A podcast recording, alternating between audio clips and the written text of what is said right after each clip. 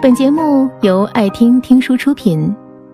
如果你想第一时间收听我们的最新节目，请关注微信公众号“爱听听书”，回复“六六六”免费领取小宠物。同事阿尤是一股清流，上班的时候他永远都是办公室最忙的人，分秒必争的完成工作。你很少看到他在加班，但是你下了班也见不到他。他穿梭在城市的各个角落，游泳馆、读书会、搏击俱乐部、英语角、白领话剧班，档期排的是满满当当的。下班居然比上班还忙。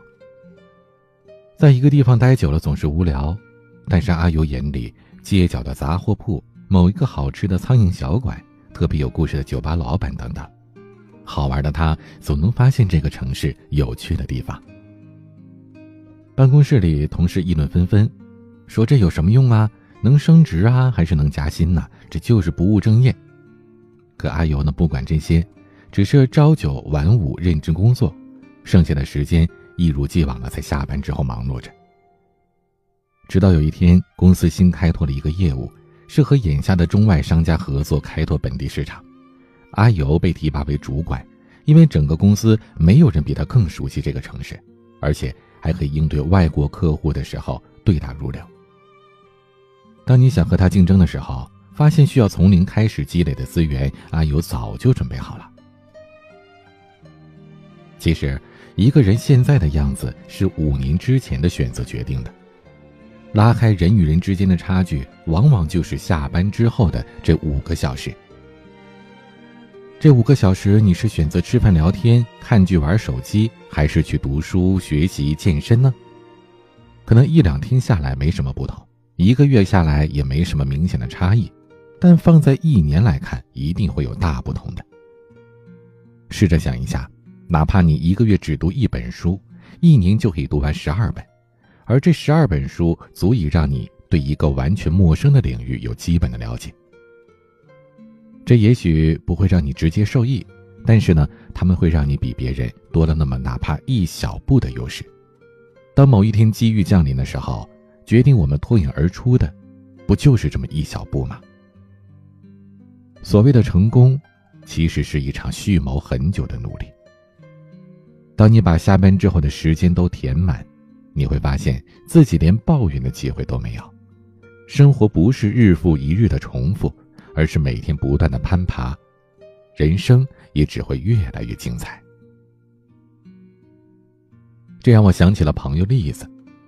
虽然栗子的主业是漫画师，但是呢，因为喜欢烘焙，下了班就在家里的厨房忙活着做糕点。一周里，他至少有三四天得忙到深夜，琢磨着各种糕点的做法，试验着不同的食材。其实烘焙呢，不是什么容易的事儿。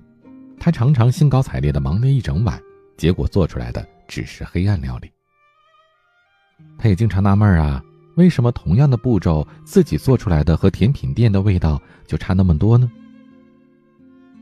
失望的时候，放弃是最好走的路，但是热爱偏偏让他坚持了下来。这世界上有许多努力是不需要让别人知道的，所以在几个月之后。他开始带着自己的纸杯蛋糕分享给大家。又过了一段时间，他烤出了味道和烘焙店里的差不多。在一年之后，他开始自己创造新的糕点，让大家试吃，还让大家呢给他评价，好不断的改良。后来公司有一次大调整，他所在的漫画组被集体解雇了，同事们四处奔走寻找新工作的时候，他已经开了自己的烘焙坊。因为有漫画师的功底，他可以做手绘蛋糕，生意非常火爆。更多时候，好运只是努力的另一个名字。你把时间投资在哪儿，你就会成为什么样的人。知乎上有一个高赞答案：答主三十八岁那年，犹豫着要不要去攻读两年的放射线照相术大专学位。他有些顾虑啊，觉得自己已经太老了，拿到学位的时候都四十岁了。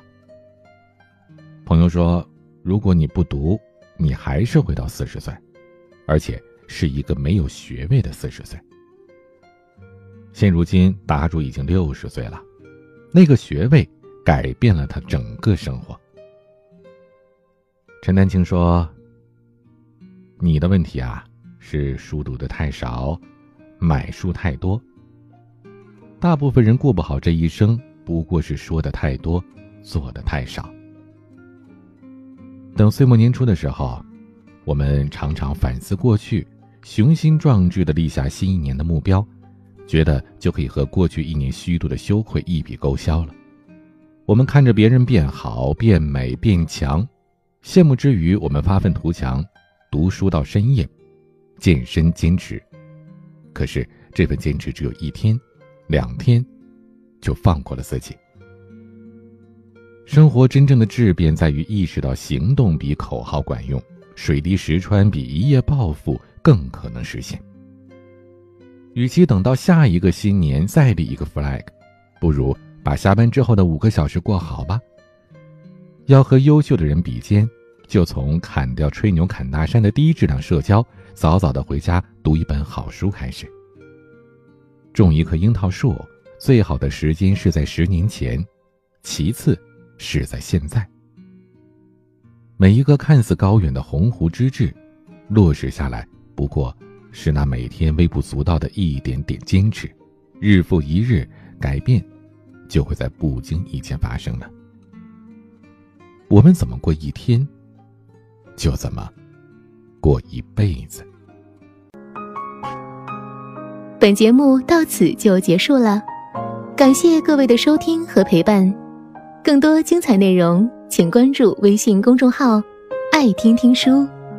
回复六六六，免费领取小宠物，也欢迎你收听今晚的其他栏目。我们明晚见，晚安。